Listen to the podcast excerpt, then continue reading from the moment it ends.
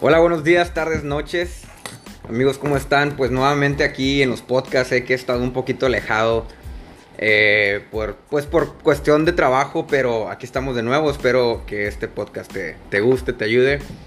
Hoy tengo un, un invitadazo para mí que pues, realmente este, para mí es mi hermano, mi mejor amigo desde pequeño y, y honestamente le agradezco mucho eh, eh, es, que haya aceptado esta invitación para este podcast. Eh, su nombre es Juan Antonio González, amiguísimo, amiguísimo, tiene una gran trayectoria en, la parte farmacéutica. Pero bueno, aquí estamos. Dejen que él se presente. Toño, muchas gracias por estar con nosotros. ¿Qué onda? Cuéntanos, ¿quién eres? ¿A qué te dedicas? ¿Qué onda? No, no, muchísimas gracias por, por invitarme. La verdad es un, honor, un gustazo estar, estar aquí contigo en, en, en, este podcast, ¿verdad? Este, pues bueno, ya como me, uh, me presentaste, este, pues bueno, soy Juan Antonio González, eh, como, como lo dijo aquí este, mi, mi amigo Edgar, este, me, me dedico a eh, trabajo en el sector farmacéutico eh, con especialidad en lo que viene siendo asuntos regulatorios, entrenamiento y calidad para este, manufactura de diferentes tipos de, de medicamentos. Este, y bueno, pues eh, es un gustazo, la verdad. Muchas gracias por la oportunidad de, de, de estar aquí. Siempre había tenido curiosidad, ¿verdad? De, atender uno de tus podcasts. Este, entonces, pues de antemano, ¿verdad? Gracias. No, gracias. Mira, es muy sencillo. Eh, realmente, este, me, yo, yo me dedico mucho a, Si has escuchado los podcasts, eh, realmente me gusta hablar mucho de lo que, de lo que no muchas personas hablan. Sin meterme en política, ni religión, nada de eso. Simplemente hoy, hoy, hoy realmente esta invitación es para platicar sobre qué está pasando en el mundo. ¿Cuál es, cuál es el punto de vista? Estábamos teniendo una, una plática poca madre, ¿verdad? En la cual Estábamos hablando de, de, de, del efecto Rusia, Ucrania, Estados Unidos, China. Realidad 2.0, Realidad ¿no? 2.0. Que otra, otra cosa también, Toño, eh, Antonio es una persona que, que, tiene dos libros, ¿verdad? Ya, si no me equivoco. Ah, sí, dos libros publicados, la verdad. No, preséntalo, no, no, de, no, de, no de política para No, esto, no. ¿verdad? Pero este. ni, ni de lo que pasa en el mundo, es más que nada ficción, eh, fantasía, ¿verdad? Este. eh, son libros que, bueno, en, en, este momento la verdad eh, han sido escritos en, en, inglés eh, con un, un, compañero mío uh, coautor Nicolás Treviño nos decidimos verdad de la universidad este en TAMIU ahí decidimos este tomar como que esa aventurilla no de que dicen cada humano a veces dicen que los sueños de un, de, de un humano dicen es este plantar un árbol escribir un libro no este claro y casarse, tener familia. Entonces, bueno, pues dije, bueno, el libro de plano sí, sí lo, lo, lo quiero hacer.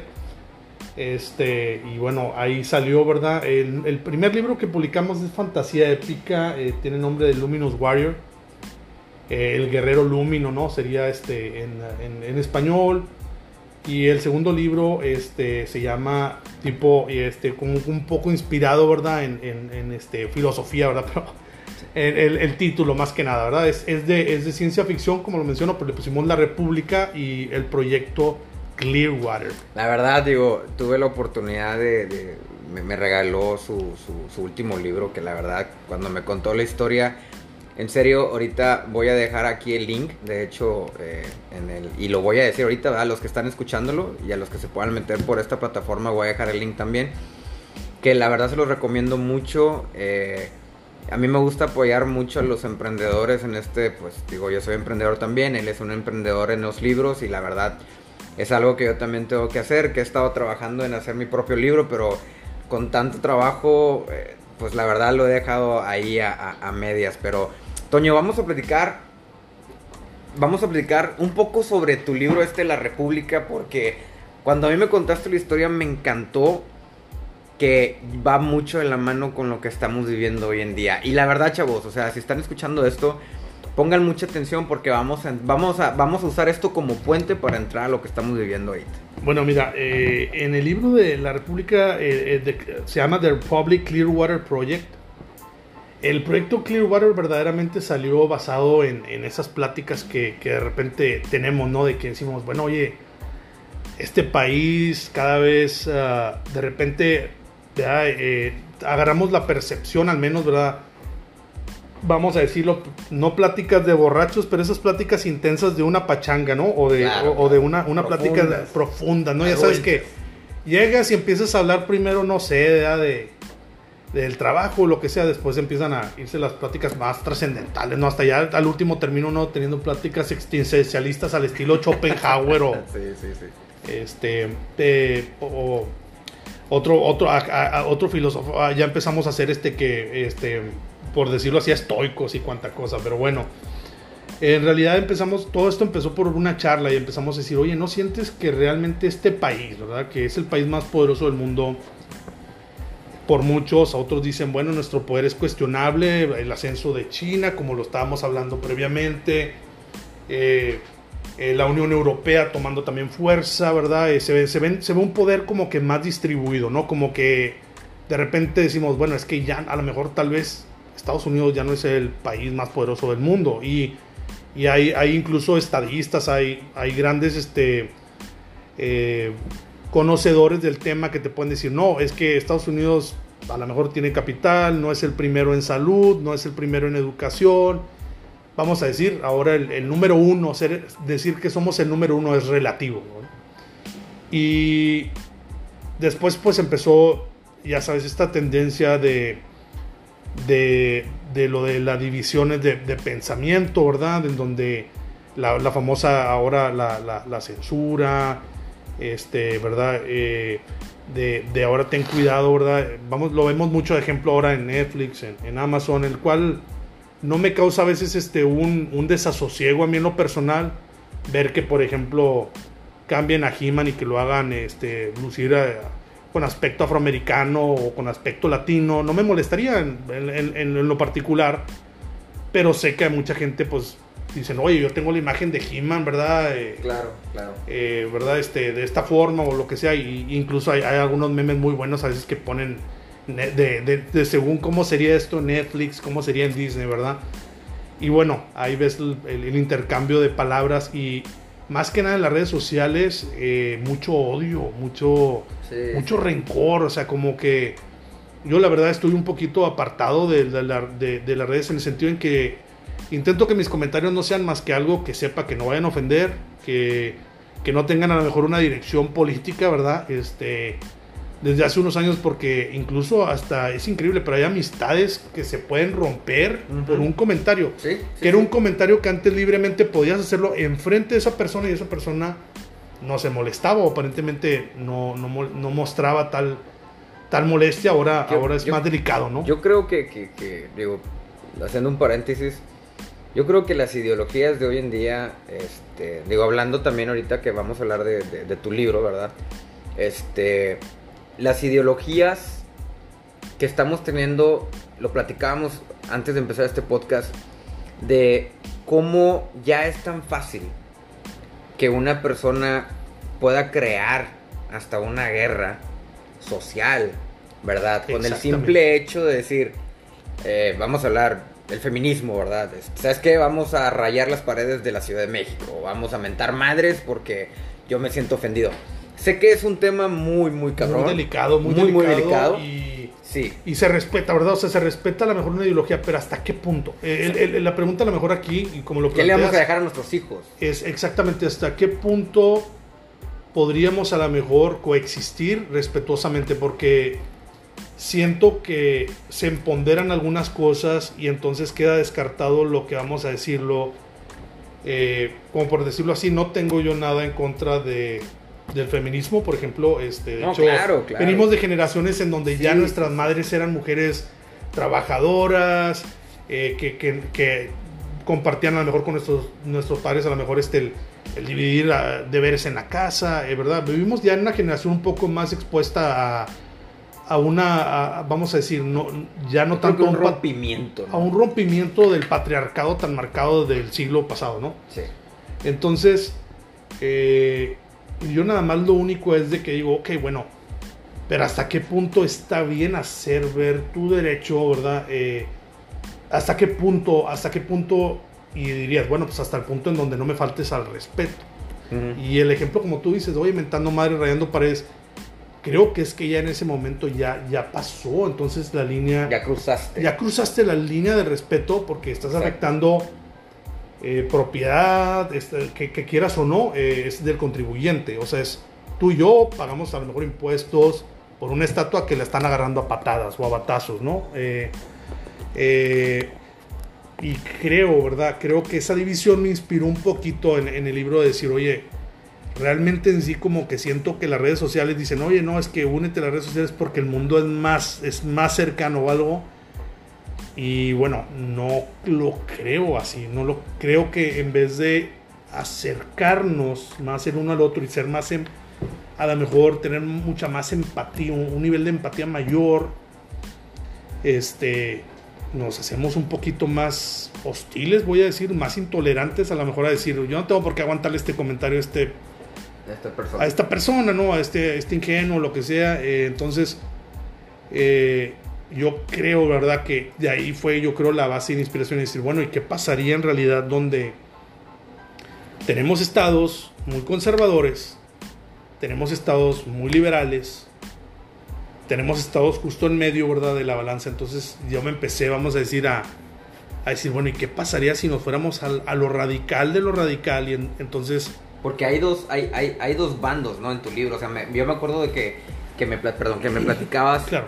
Me platicabas sobre, o sea, este libro que yo la verdad digo, a mí, a mí cada vez que, que, que, yo me sentaba contigo y me platicabas tu proyecto como, como el primer libro, yo decía, ya no necesito leerlo porque como me lo platicaste, mi mente ya hizo, ya hizo toda una historia, ya hizo una película, este, y, y, tiene, tiene mucho sentido, o sea, me decías que hay dos bandos, ¿no? O sea, que pelean por, por, por esa libertad, Claro, eh, de cómo el gobierno, cómo derrocar el gobierno que te está opre- oprimiendo, ¿verdad? Que tiene algo que ver con lo que estamos Sí, viviendo. y sobre día. todo con, vamos a decir, ese legado que queda de de repente íbamos en una dirección en donde aparentemente iba reduciendo el racismo, cada vez nos identificamos ya no tanto como decir, ah, no, pues este es Blanco. latino, blanco, afroamericano, era más el, el decir, bueno, todos somos americanos, ¿no? todos somos americanos. Y luego de repente, no sé, pues llega, vamos a decir, Barack Obama y vamos en, un- en- en- moviéndonos en, un- en- en una forma en donde al menos decíamos, bueno, si, si él llegó ya a ser presidente, a lo mejor ahora sí creo que es el mensaje que todos podemos llegar a, Se rompen los dogmas. ¿vale? Ah, es ese dogma, ¿no? O ese sueño verdaderamente de, de que, bueno, la persecución de cualquier meta ahí está. Solamente es de que persigas el sueño, ¿no? Y luego, de pronto, pues, el pueblo da un, un poco, vamos a decir, una, un cambio radical, ¿verdad? En, en una dirección en donde el candidato Donald Trump, que, que no, no, no juzgando por su política económica ni nada, este, ni tampoco diría si su trabajo fue malo o bueno, pero creo yo que sus comentarios eran a veces un tanto divisorios. Eh, contrachocaban un poco con la ideología anterior, ¿no? Y ese es un proceso en que pasó, estás hablando en un periodo de ocho años en donde creíamos que íbamos en la dirección correcta, va, va el voto de quiebra. repente por se quiebra, cambia el pueblo, decide cambiar, por alguna razón fue electo, obviamente por votos colegiados o como quieras llamarlo, pero bueno, el chiste es de que la democracia del sistema americano le da el voto, se hace nuestro presidente y de pronto, bueno, empieza, vamos a decir, a perseguir una agenda en donde, en donde no verdaderamente de una manera directa, creo yo, eh, a veces atacaba él eh, la división, pero creo que empoderaba así a ciertos grupos, a lo mejor a decir, bueno, estamos a rienda suelta, ¿no? Este, y, y bueno, marca división, entonces basado en esas divisiones que se veían en esos tiempos, y todavía que lo- los rezagos que siguen, porque Claro, estás claro. hablando de que es increíble, pero en, en esos años, en esos cuatro años en adelante, como que nos ha tomado, al menos en mi percepción personal, nos ha tomado tiempo volver a llegar a donde estuvimos en algún momento, cuando a lo mejor cuando Bush, cuando Obama, este, en donde se veía que al menos daba, daba la impresión, ¿verdad? Este, que, íbamos en una dirección correcta y, de pronto, ah, caray, bueno, eh, nos, nos vamos a otro camino, la división es más tangible. Y dije yo, bueno, y si lo voláramos esto de proporciones, ¿qué pasaría verdaderamente si de pronto ese poder de federación, porque inclusive... ¿Cuál eh, es el nombre de los, la federación? y eh, bueno, realmente en sí... Del ah, libro, estamos hablando En, de sí. en el libro, ¿verdad? Este, se maneja lo que viene siendo eh, la, vamos a decir, y de hecho el, título por eso, por, eh, el, la, vamos a decir, es una, está pensado ser una saga, por eso se llama el proyecto eh, de, Clearwater Project, el proyecto Clearwater, y el primero se llama La República, porque la República representa un bando. Okay. ¿Verdad? Esos, esas naciones de las que se hablan ficticias, que este, realmente en sí como que dice la liga de, de, lo que le llamamos la eh, uno se llamaba la liga americana o algo así, era una liga de estados, este, ¿verdad? Un tipo de, conjunción, una confederación de estados, ¿verdad? Que representan un bando liberal y la república que es algo más conservador están en un choque, pero realmente estos, estos países, estados, por decirlo así, son rescoldos de algo posapocalíptico, eh, a nivel al menos de lo que se conoce en esos términos eh, del país, ¿verdad? O sea, es algo que llevó al país a la ruina.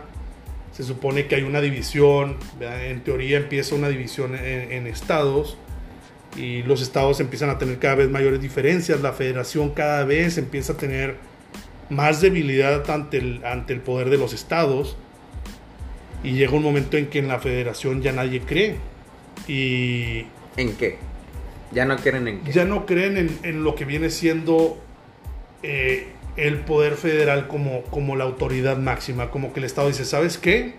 Creo que yo me puedo gobernar solito y estoy mejor. ¿Como rebelión social? Una rebelión social por cuestión ideológica. Porque algo que sí he visto, al menos, y creo que tú has viajado por muchos estados de este país, has tenido ese, ese, ese privilegio, esa oportunidad.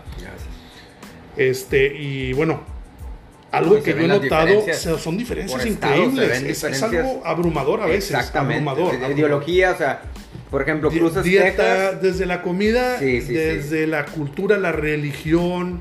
Simplemente el deporte. O sea, digo, yo que soy atleta. Y cómo, cómo el deporte. Drogadicción. Sí, cómo el deporte rige mucho en la ideología de cada estado.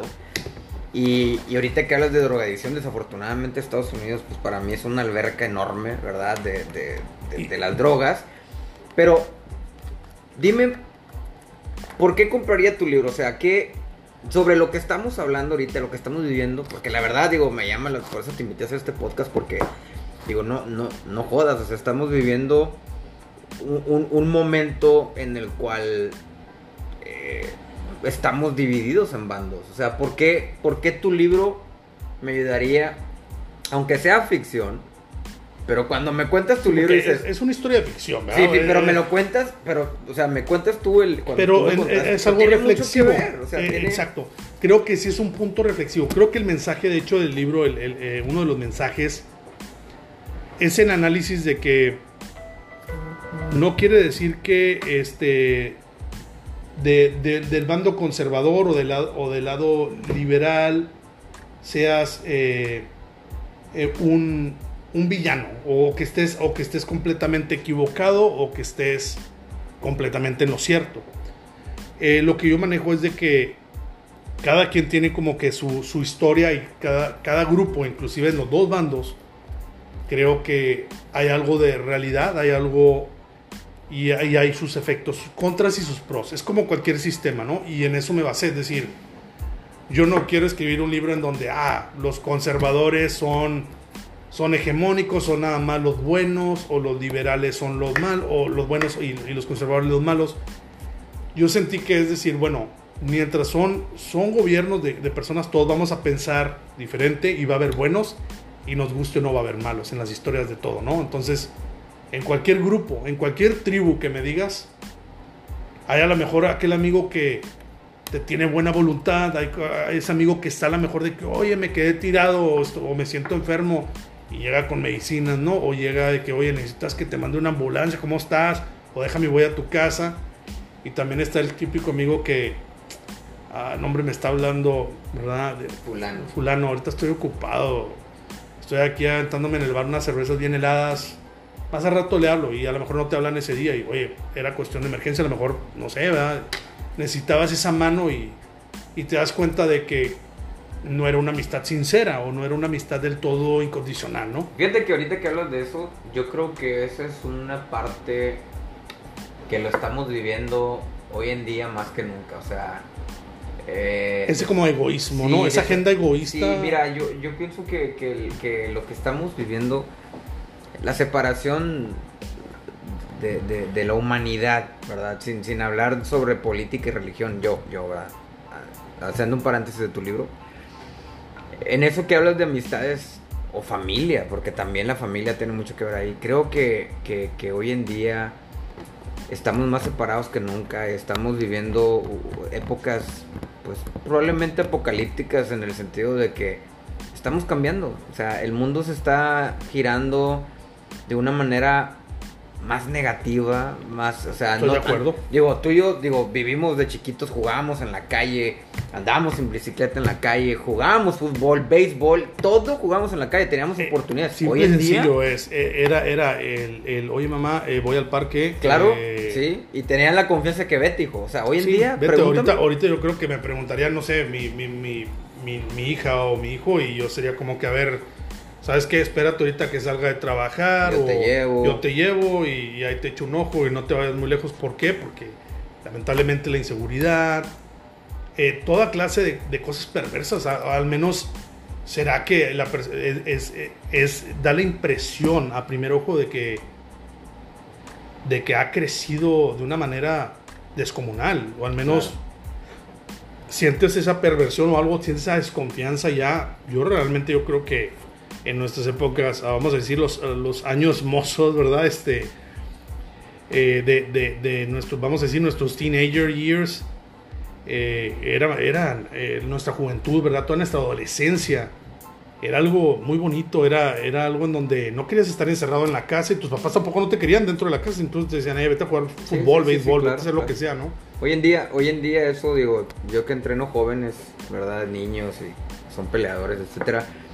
A mí me da mucha tristeza ver que hoy en día ya es más que nada te, te diagnostican con hiperactividad y te empastillan. En pastilla. ¿Cuándo viste que nosotros nos empastillaban? Al contrario, pues vete a hacer deporte, vete a hacer, vete a correr y Oye, incluso no sea- sé si te acuerdas en la escuela de que te veían muy distraído o, o te veía la maestra así y luego decía, ah, mira, ¿sabes qué? Ponte a darte unas vueltas aquí a la cancha trotando y ahorita te regresas. exacto.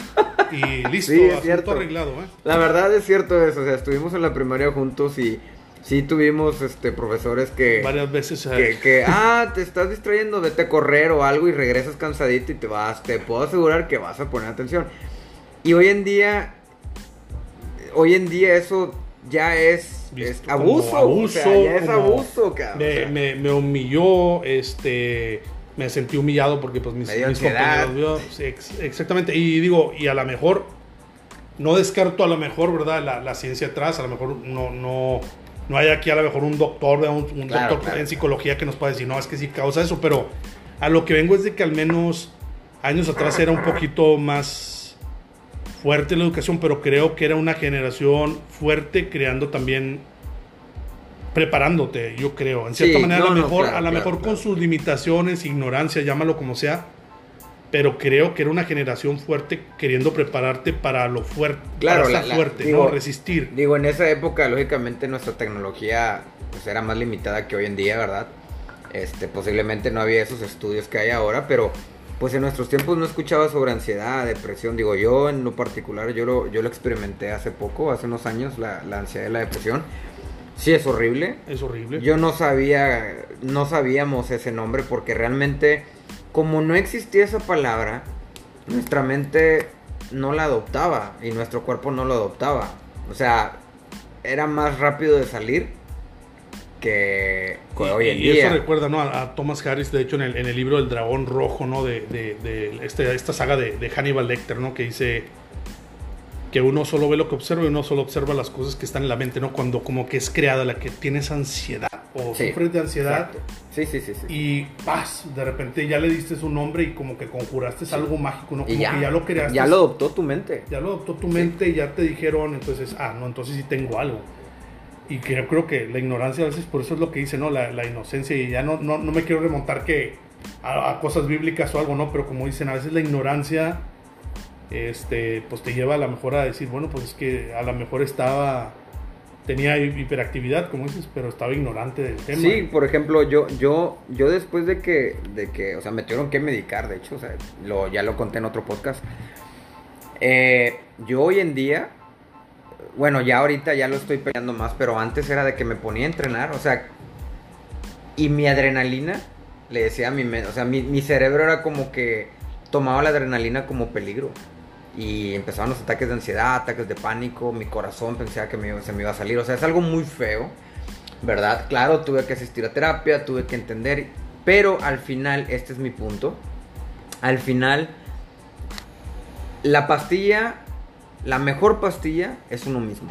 O sea, creo que es la confianza en uno mismo, la disciplina de uno mismo de entender tu cuerpo. Que realmente. Y, es y creo que también es la determinación, ¿eh? Exacto, La, o la sea, determinación a sí, decir, ¿sabes qué? sí, Esto no me puede iba. ganar. Exactamente. Eso fue mi mejor pastilla. Mi disciplina marcial, una de esas. La determinación de decir, ok, me noqueaste. A la vida le decía, ok, me noqueaste. Me voy a levantar y me voy a levantar más fuerte. Sí me levanté más fuerte. Pero no te voy a negar que sigo vi- viviendo episodios. Ya no tan seguido como antes. Pero son episodios que, que a veces todavía yo me pregunto. ¿En qué momento, verdad, de la vida? Y bueno, ya somos padres, estamos casados, tenemos una familia, tenemos responsabilidades diferentes que antes no teníamos. Y pues lógicamente el estrés conlleva esto, ¿verdad? Y, claro, y creo que cuando llegas a esta etapa es cuando reflexionas de, de demasiadas cosas. Yo creo que eh, es como dice, no, este, que creo que empiezas a valorar más de, de- de- tu padre, tu madre, ¿verdad? De, dices, oye, qué, qué sacrificio, qué difícil debió haber sido, ¿verdad? Cuando yo estuve así en esta si- situación, sobre todo cuando, cuando empiezas a tener tu primer, tu primer niño, ¿verdad?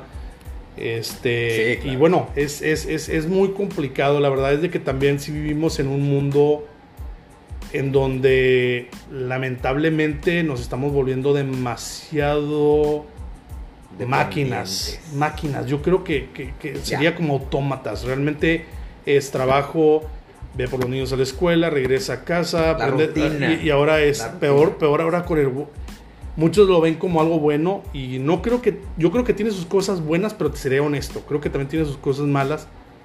El work from home que le llaman, ¿no? El, el home office que le dicen, ¿no? También aquí Sí, sí. este, en la frontera, ¿no? Que eh, trabajar desde casa.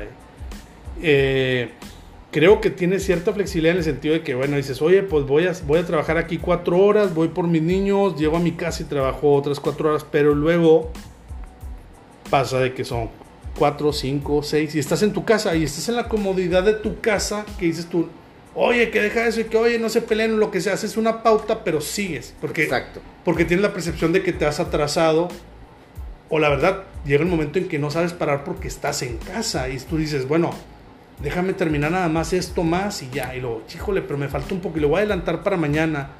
Y a lo mejor en cuestión de productividad, como empresario, y a mí me convendría, ¿verdad?, que mi gente trabajara así. Habrá quien lo hace, quien no lo hace. Ujú, sí, pero te puedo costo, asegurar- Lo que tú quieras. Claro. Pero te puedo asegurar que gran parte, gran parte de las personas así lo hacen y es porque es la percepción del la, la percepción del tiempo cambia. Ahora, yo también me he enterado que personas que hemos llegado a, ex- a experimentar el home office ya odian sus casas, porque se convirtió en su oficina. Sí, o sea, yo como cuando era oficina. música, músico. Era músico, tocaba en bares, pregúntame si ahorita voy a un bar. No, porque para mí ir a un bar era tocar, era trabajar. Yo ya no disfruto ir a un bar. Es lo mismo que está pasando con mucha gente en home office, de que ya están odiando hasta su casa por esa ansiedad de estar a decir, no manches, ahora es mi cama, baño, cocina y mi sillón o lo que tú quieras. Sí, y creo que ahí, fíjate, aún así te creo que te doy la razón. En lo personal, en lo personal creo que yo coincido, ¿verdad? Eh, en que sí se vuelve algo muy tedioso, muy desgastante, sobre todo desgastante, porque porque dices, bueno, es que, chíjole, me fui a hacer este mandado rapidito media hora y, y- y no vayan a decirme algo mis jefes porque ya trabajé lo que debía de trabajar, pero no quiero que, que me tomen como que estoy, estoy de holgazán, ¿no? O responsable. Déjame, déjame responder estos cuantos simios. Y, y lo que es entonces, das ese granito a veces de más que, que en un momento nos, no, lo, no lo, vamos a decir, no lo sientes tanto en decir, ay, pues me, me, me quedé una eternidad trabajando. Pero el problema es de que súmale granito por granito, como dicen, gotita en gotita se va llenando el vaso hasta que llega un momento en que no quieres estar en casa porque dices tú, no, es que la verdad es de que me están explotando o, o es que trabajo mucho más, yo quiero ir a la oficina. Lamentablemente la atención, no sé si sea por las personas que son recién graduadas que vienen con ese, eh, eh, ahora el home office es algo que incluso yo creo que en las escuelas lo mencionan. Entonces viene la sangre nueva, ¿verdad? Eh, con esa idea. Y entonces ellos vienen con la idea de que, ah, no, yo voy a trabajar en mi casa.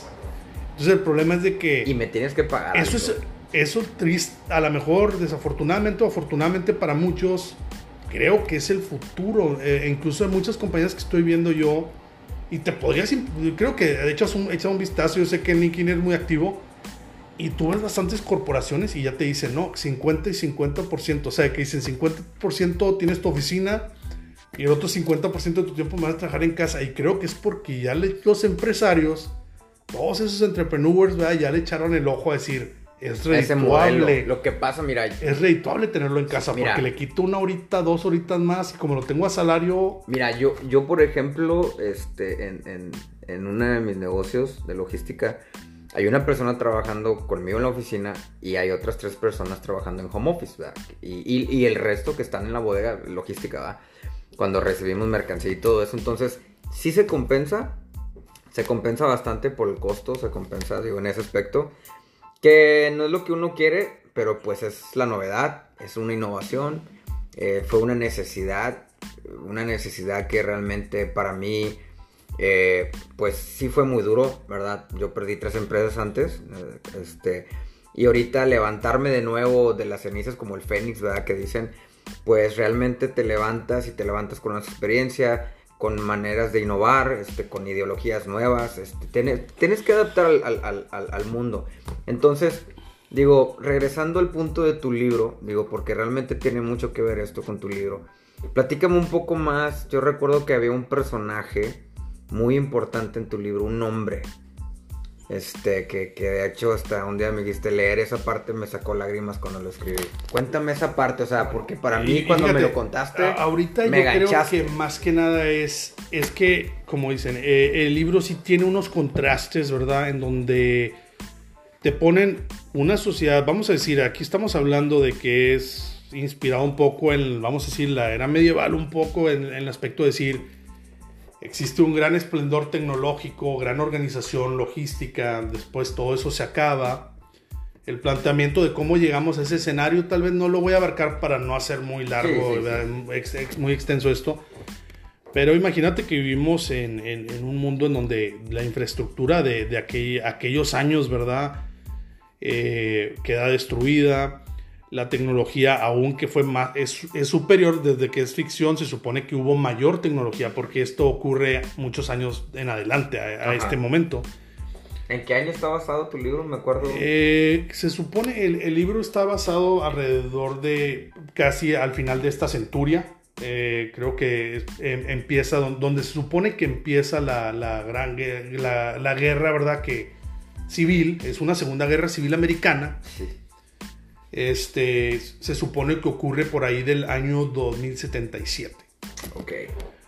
Eh, y, realmente en sí, este, eh, creo que era en el, 2072 empiezan las, pero sigue siendo aún así no una guerra civil como tal, sino ciertos conflictos políticos. Y de hecho hay eh, una serie de historias cortas que estamos diseñando para encajarlas dentro de como...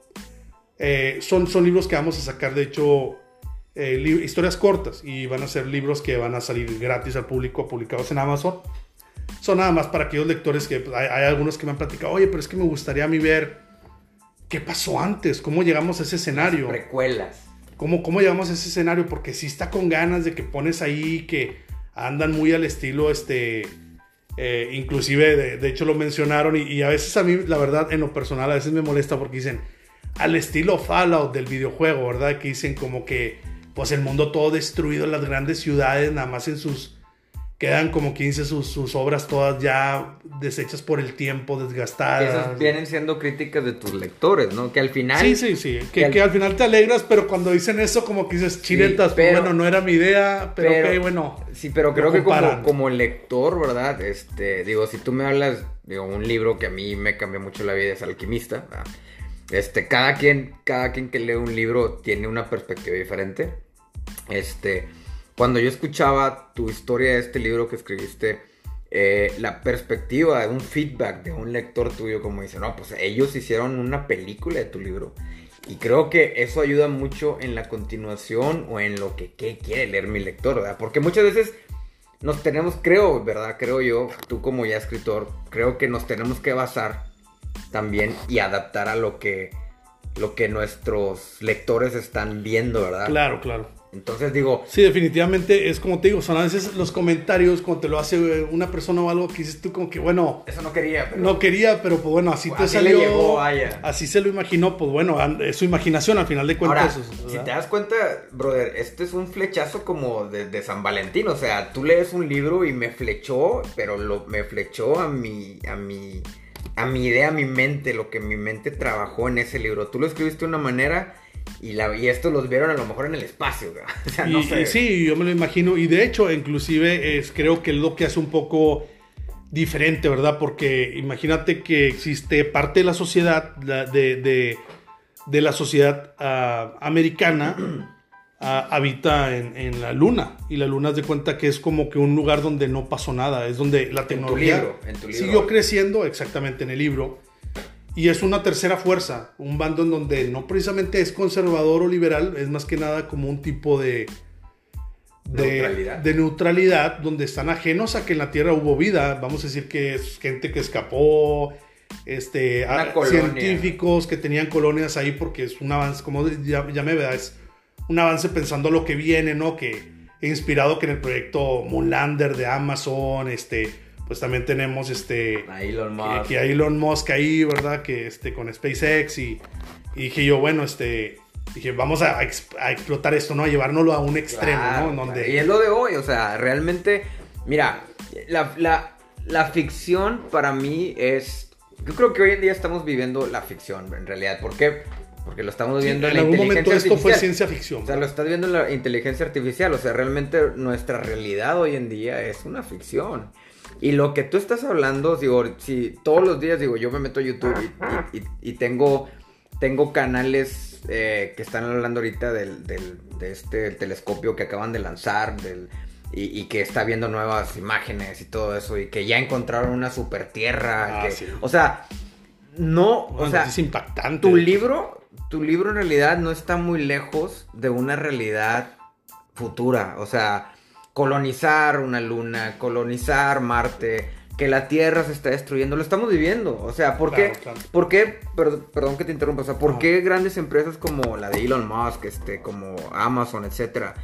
De hecho, Amazon es un cliente mío y tengo Amazon Robotics y te puedo decir que traen unos proyectos brutos, no los puedo decir aquí. No, claro. Y, realmente apuntan a un futuro que dices, wow, o sea, es, realmente ficción. Lo que antes a lo mejor nuestros papás decían, esto es una broma, es un cómic, realmente está pasando. Y, estamos viviendo ahorita que, que, la humanidad, perdón, que la humanidad, para terminar, la humanidad está eh, viéndose en la necesidad de decir, tienes que dejar el mundo, tienes que dejar el planeta Tierra porque te lo estás consumiendo. Te, no, lo estamos consumiendo en muchas cosas. O sea, ya vamos a explotar, explotar el litio, ya de petróleo quién sabe cuánto nos queda.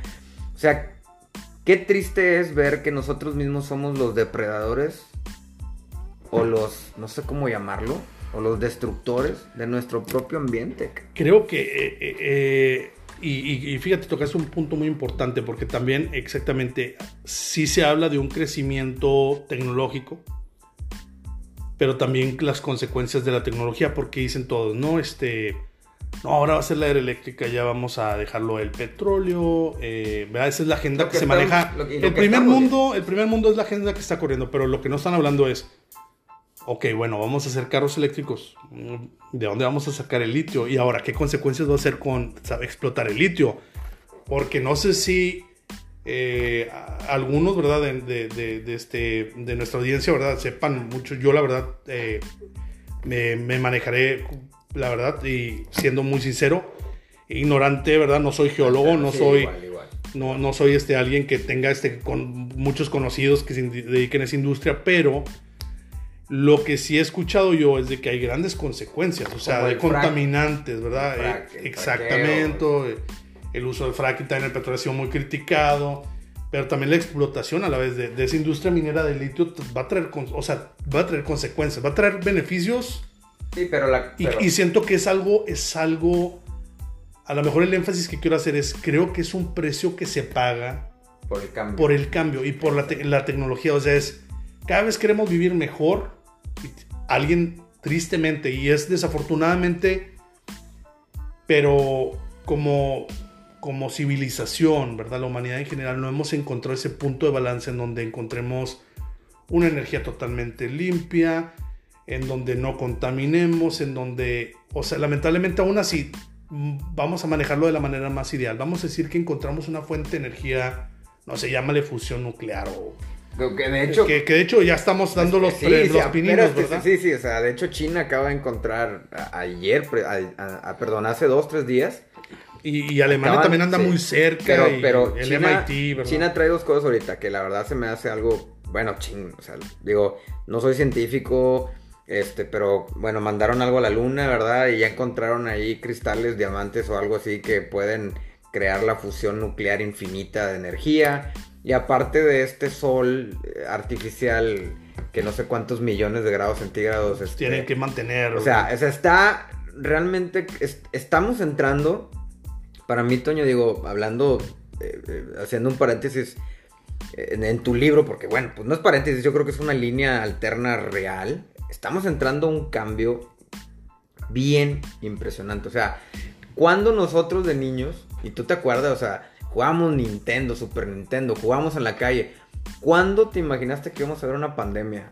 O que íbamos a vivir. Simple y sencillo. ¿Cuándo nos imaginamos, por ejemplo, ahorita que mencionas el Nintendo, y es una, una, buena, una buena analogía solo yo creo que en sueños decíamos, oye, imagínate que se viera bien real, imagínate que se viera en tercera dimensión, o sea, como jugábamos un Castlevania, un Legend of Zelda o este Mario Bros, simple sencillo Mario, ¿no? Los, eh, los juegos de Mario este, ya para nosotros era lo máximo. Y luego de repente viene Nintendo 64 y wow, ¿qué es esto? Claro, claro, Y luego ahorita ves los gráficos de Nintendo 64 y te ríes y dices, ¿qué es este chiste? ¿no? Claro, claro, claro, claro. Y es increíble los, los, brincos que hemos dado. O sea, hemos tenido, y yo creo que. Hace una evolución muy rápida. Como generación, ¿verdad? La generación a lo mejor, vamos a decirle, esa generación que empieza con la era de la informática, ¿verdad? El, el ascenso de la era de la informática. Creo que hemos vivido lo que muy pocas generaciones han vivido, un, un aumento tecnológico abrumador. Para, lo que, para los que nos están escuchando, yo soy del 85, tengo 37 años, eh, Toño también. Entonces, sí, sí, realmente, eh, pues sí eh, vivimos o nacimos en esa era del cambio tecnológico, se puede decir. Y ahorita que tenemos 37 años, es abismal lo que estamos viviendo. Pero a la misma vez, regresando al punto de tu libro, la tecnología es como la religión y la política. Ya la tecnología está haciendo que la humanidad se, mate. Sí, eh, eh, en efecto, en efecto eh, se manejan, se manejan las guerras, se maneja también el concepto, como te digo, de una guerra civil. Ahora estamos hablando de un panorama ficticio en donde decimos, imagínate, solamente imagina la catástrofe global, porque dices tú, bueno, Estados Unidos de que no, pues es una guerra civil entre Estados Unidos, ¿qué pasaría? Y entonces yo ya empecé como que a preguntar, ¿verdad? A personas que ya tenían más conocimiento de, de que dicen, bueno, sería muy poco probable, pero en el caso de que pasaría sería algo catastrófico, porque estás hablando de que el poder del dólar, la globalización del dólar, ¿verdad? En donde, en donde de pronto está este conflicto, entonces quieras o no, existen siempre intereses y creo que el momento en donde ven la caída de un gigante llegan los intereses de los famosos que se sienten los sucesores por derecho, ¿no? O esas potencias que dicen, hombre, mira, voy a ayudar a este bando, este, estos van a ganar de seguro, yo los apoyo, pero es más delicado porque eh, eh, el, el, tema, digamos, se vuelve más delicado porque estás hablando de que es un país en donde tiene 50 estados, y de esos estados, muchos de esos estados, lo cual la verdad no tengo el dato eh, en mano, pero sabemos que hay muchos de los estados aquí en, toda la, Unión que tienen armas nucleares. Muchas de ellas última generación, eh, ¿verdad? Y, inclusive cosas que a lo mejor no sabemos, ¿verdad? Este, proyectos tal vez secretos o solo, ¿verdad? Solo los, los encargados a lo mejor de la administración del país podrían decirnos cuántos y qué estados lo tienen o no pero entonces imagínate que son estados con la capacidad logística y económica de poder conquistar países. Eh, eh, y, tal vez suena muy, muy, muy loco, muy aventurado decirlo, pero solamente, por ejemplo, eh, checa el, Producto Interno Bruto de, de, California, de Texas. Claro, claro. Este, ¿verdad? Entonces dices tú, oye, son, son, son países que tienen economías de, de de nivel de, de, nivel de países de primer mundo. un estado que tiene ese PIB. Entonces, obviamente, de ahí empiezas tú a navegar, empiezas a preguntar, oye, ¿qué pasaría? Y dice, no, pues sería algo catastrófico, porque imagínate, vamos a decirlo teóricamente, eh, Texas se quiere independizar o, Texas empieza a entrar en conflicto y, hay alianzas de otros estados. Y esos políticos tienen amigos políticos de otras partes del mundo. Entonces es como que, eh, dame la mano, mira, yo voy a ganar, tengo mucho dinero lo que sea, apóyame, necesito a lo mejor más metal o necesito esto y otro. Bueno, yo te apoyo con recursos y ahí empiezas. Poco a poco empiezas a dar el paso, ¿no? A, esos compromisos diplomáticos porque ya estás viendo que la federación, pues ya, se fue, eh, no hay control. Entonces, imagínate el caos que sería de un Estado con ese poder, con esos poderes nucleares, este, con esos poderes, digamos, de armamento, en donde dicen, no, espérame, ¿sabes qué? Fíjate que mi inteligencia dice que tú estás apoyando a mi enemigo. Entonces, pues, o sea, si no los, si los estás apoyando a ellos, entonces tú eres mi enemigo también. Y entonces tengo el poder, ¿verdad? Para hacerte daño. Y tengo misiles, ¿verdad? Eh, intercontinentales. Entonces ya se maneja una posibilidad incluso de catástrofes globales, ¿verdad? Porque ya al final de cuentas, en una guerra civil a veces el creo que son las peores guerras, en lo personal, ¿verdad? Las guerras civiles, creo que la guerra civil americana fue muy dura. Eh, aprendieron a lo mejor mucho, pero incluso en esta historia, en, una, vamos a decir, en un análisis de nuestra historia, ¿verdad? Eh, las guerras civiles son lo peor, son peor que una guerra, o sea, son peor que una guerra contra otro país, porque es de que las ideologías se vuelven tan radicales. destrucción interna muy, muy fuerte. Interna y es como decir, no estoy dispuesto a ceder, porque esto es lo que creo. Un patriotismo a lo mejor mal enfocado. Y de hecho es, yo creo que es lo que estamos viviendo hoy en día, ¿no? ¿No crees?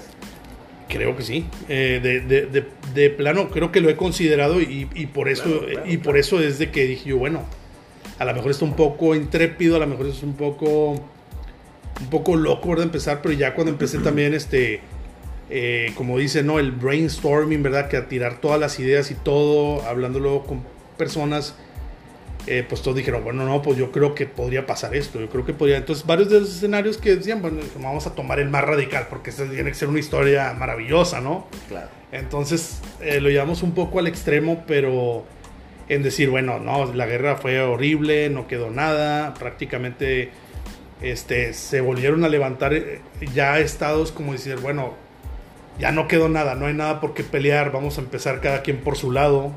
Y eh, la típica moraleja de que en la guerra no, gana nadie. Y vuelven a crearse, pero ya imagínate que en una, en, una tierra donde no había gobierno y nada, empiezan a surgir, vamos a decir, células que empiezan cada vez a extenderse y empieza a renacer, ¿no? Un nuevo control, un nuevo orden.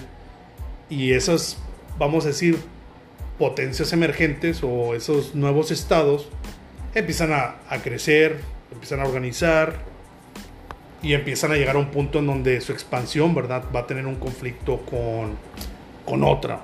Y, y entonces es donde estos dos grupos chocan. Un grupo muy recargado al liberalismo eh, y otro grupo más recargado al conservador, a tu país primero, eh, tu vida prácticamente, si necesitas ser sacrificado por el país, tienes que hacerlo. Y, vamos a decir, te voy a dar educación primaria eso de que tu país lo es todo. Entonces, los grupos chocan, obviamente. Ya no, es patriotismo, ¿no? Ya, ya es más. Ya se vuelve algo radical, porque es, es, a lo que voy, se maneja lo radical. Le decimos acá nosotros el coco wash, ¿verdad? El coco wash. Que es algo que es algo donde pues los gobiernos se encargan de pues lavarte realmente o de llenarte de ideas pues que realmente son falsas, porque para mí un patriota no es que te vayas a matar por tu país simplemente por la idea de un político, o sea, es defender los intereses de tu familia, tu país. Para mí, el patriotismo es otra cosa. Este, Y, y, es bien triste, o sea, es bien triste porque lo estamos viviendo ahorita. Digo, ahorita estamos 16 de septiembre del, del 2022, que de hecho felicidades a México en su independencia, que está celebrando su Ah, independencia. exactamente, sí es cierto. Este, estamos de fiesta, estamos manteles de fiesta largos. me- eh, manteles largos en México, ¿verdad? Que también un día se nos va a dar la oportunidad de, de- de tocar ese tema, ¿verdad? Pero por eso, la verdad, te, te agradezco mucho este, de, de- de poder platicar de este tema porque veo que tu libro y la realidad de hoy, chinga, o sea, tienen un, un parentesco enorme. O sea, yo creo, en, en serio, a todos los que me están escuchando, compren este libro. Este, ahorita nos dices dónde lo podemos conseguir. Claro. Cómprenlo, está muy interesante. Yo creo que más que ficción es una realidad, honestamente. Simplemente como dice, o sea, bueno, la ficción es de que pues hay colonias en la luna, pero no estamos a nada de hacer eso, pero ¿por qué? Porque realmente hay un grupo neutral, digo, está a la izquierda y la derecha, pero hay un grupo neutral que dice, yo no quiero ser parte de esto, de esta basofia, yo no quiero ser parte de esta de estas guerras inútiles o de este cambio tan radical o de vivir en un lugar donde hay virus, de donde realmente pues le echen la, la, la, la culpa a un animalito cuando pues para mí realmente esto fue algo creado, no voy a entrar en controver- controversia, pero el mundo el mundo está nada de eso. Y algo que me llamó la atención de Rusia, ¿eh? algo cuando empezó la guerra contra Ucrania. Este, tampoco no estoy politizando este podcast, pero me llamó la atención algo de lo que tú dices y que va con tu libro, dice. A mí no me importa atacar a Estados Unidos, porque Estados Unidos se va a destruir solo, solo, o sea, con una guerra civil. Y es lo que estamos viviendo, o sea, o sea, lógicamente son políticos. de una manera eso. muy, muy, muy tal vez este. muy fría, cabrón. O sea, Sí, sí, Bueno, una- yo no necesito encargarme, ellos mismos están matando. Y lo estamos viendo, y eso es lo más triste. Es, es muy triste. Es, es verdad de que eh, nosotros nos- nos estamos haciendo mucho daño y, y nos estamos polarizando, es la palabra, ¿verdad? Este, y creo que, creo que eso es, es realmente la reflexión, el mensaje del libro, ¿verdad? Este, como dices tú, hay un Sí, personaje, hay un personaje eh, que mucha gente me ha dicho, oye, bueno, este, eh, más que nada de grupos de, de- de conocidos o personas que, que dicen, oye, finalmente, fíjate que chequé esto y sabes que este personaje me llama mucho la atención. Hay gente, y te sorprendes, la verdad, porque hay personajes que como escritor ponen mucho empeño. Te Eh, identificas, ¿no? ¿Con Ponen qué te mucho empeño. Yo, por ejemplo, yo me ¿Con qué te identifico. identificas y por qué yo como lector tengo que ponerle atención a eso? Yo me identifico con el personaje de Dante 10. Ese es el que te... Dante 10. Me identifico con él ¿Por qué? y por su determinación. Eh, realmente hay- hay una parte, hay una parte, ¿verdad? Sin, sin hacer realmente este spoiler, ¿verdad? Ni, ni, ni nada, porque no es algo trascendental, pero es una pregunta, es un tipo de reflexión filosófica, ¿verdad? Eh, Dante es alguien que realmente está dedicado su vida a la guerra, eh, sirve para la República, tiene el título, la República eh, maneja familias patricias muy inspirado en el Imperio Romano. Entonces tienen un número de apellido porque es el, es, el número de los fundadores de la República. Fueron, se supone que en total son 12 senadores. So, eh, realmente en sí todas las familias patricias tienen un número. Hay la, el, ape- el apellido 1, 2, 3, 4, 5, sucesivamente. Un legado. Y es un, esas de cuentas son, son su nombre que quedó grabado en la historia, ¿no? De la creación de ese país, esa república. Entonces, eh, él tiene, el- eh, es un título, como dices tú, es un Coco Wash, es casi una religión militar, por decirlo así, guerrera de ese país, y, él viene de, ese origen. Entonces, dices tú, como alguien de una familia de prestigio, pues puede a lo mejor este puede estar este, realmente vinculado a la guerra, si se supone que en una familia patricia debería de ser un político, ¿no? Y, y bueno, alguien le dice, oye, dicen que eres el guerrero más grande de la historia de la República.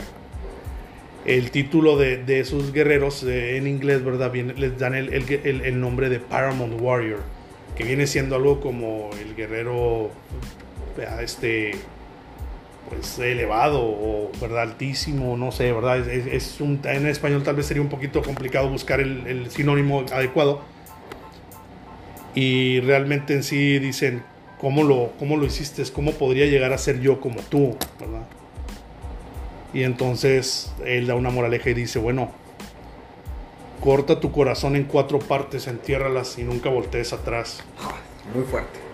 Y realmente en sí es de una manera metafórica que lo dice, pero te das cuenta de que en su mente no está el pensar en, en, en, lo que quiso o algo. Es decir, deja tus sentimientos atrás, olvida a la persona que fuiste y enfócate. Es su determinación de decir, quiero acabar con esta guerra, cueste lo que cueste, ¿verdad? Y es una reflexión de la determinación, ¿verdad? De un individuo de que es... No mires atrás, solamente adelante, busca, busca tu meta, ¿verdad? Él dice, yo quiero acabar con la guerra, es lo que profesa. Y es sin, con, todas las consecuencias que lleva, aunque tenga que perder mi identidad por lograrlo. Entonces es, esa determinación más que nada es lo que yo, yo más que nada admiré del personaje como escritor. Y la gente te sorprende, te da otros nombres, ¿verdad? Pero ahí, ahí con eso te ¿verdad? De, Toño, Antonio, la verdad que no sabes el gustazo, o sea, lo, agradecido que estoy de, volver a, hacer un podcast y pues realmente con mi mejor amigo, con una persona que realmente tiene una carrera excepcional en la parte farmacéutica, que aparte, aparte escritor, este, que aparte, o sea, tienes muchas cualidades y, te agradezco bastante que nos hables de tu libro y que, que, también hayamos platicado un poquito más de lo que estamos viendo hoy en día, que tiene mucho que ver con tu libro. No sabes cuánto te lo agradezco. Eh, no sé si ya, pues para terminar, eh, ¿dónde podemos conseguir tu libro? Según mi... Sí, mira, eh, mi libro está en Amazon. Ahorita lo tengo realmente publicado en Amazon. Lo pueden pedir. Pasas el link para, para, dejarlo aquí. Claro que sí. De hecho, te voy a pasar el, el, el link de, del libro este, pues invito, invito a todos, ¿verdad? De que lo chequen más que nada es algo como quien dice reflexivo, ¿verdad? Es algo que tómalo como criterio, es ficción, no estoy diciendo esto va a pasar, ¿verdad? Es un libro de ciencia ficción. Y te agradezco mucho, la verdad, por invitarme a tu podcast, como por, por saber ver, ver se podrán haber dado cuenta todos y podrás haber visto, este, hay demasiados temas. Yo creo que. Sí, sí. Este no va a ser el primero, ¿eh? Sí, y la verdad es de que el libro es muy extenso como para decir todas las cosas que. Claro, claro. En una hora, pero te agradezco mucho la, oportunidad y la plática más no, que gracias. Nada, ¿eh? y, y, esto, y este, eh, espero que no sea el, el primero y último, espero que tengamos más de estos, porque realmente son pláticas que a muchas de las personas que nos están escuchando o que van en carretera escuchando este podcast te ponen a reflexionar y lo que estás hablando realmente es algo muy importante. Pues chavos, gente, amigos, todos los que están ahí, muchísimas gracias Antonio, muchísimas gracias por esta oportunidad. encantado. Ojalá que luego hagamos otro, esta vez hablamos de tu libro. Este, ojalá que después me des la oportunidad de, hablar un poquito más sobre, sobre otros temas, ¿verdad? De mundo. Y pues muchísimas gracias. Espero que hayan disfrutado este excelente podcast. Espero que les guste. Escríbenos eh, déjanos qué piensas de, esto y si quieres escuchar más y qué te llamó la atención de esto. Espero tus comentarios. Muchísimas gracias, Antonio. Muchas gracias. un placer haber estado aquí. Gracias a todos.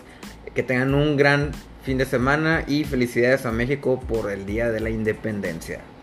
Hasta felicidades, México. Hasta luego. Gracias.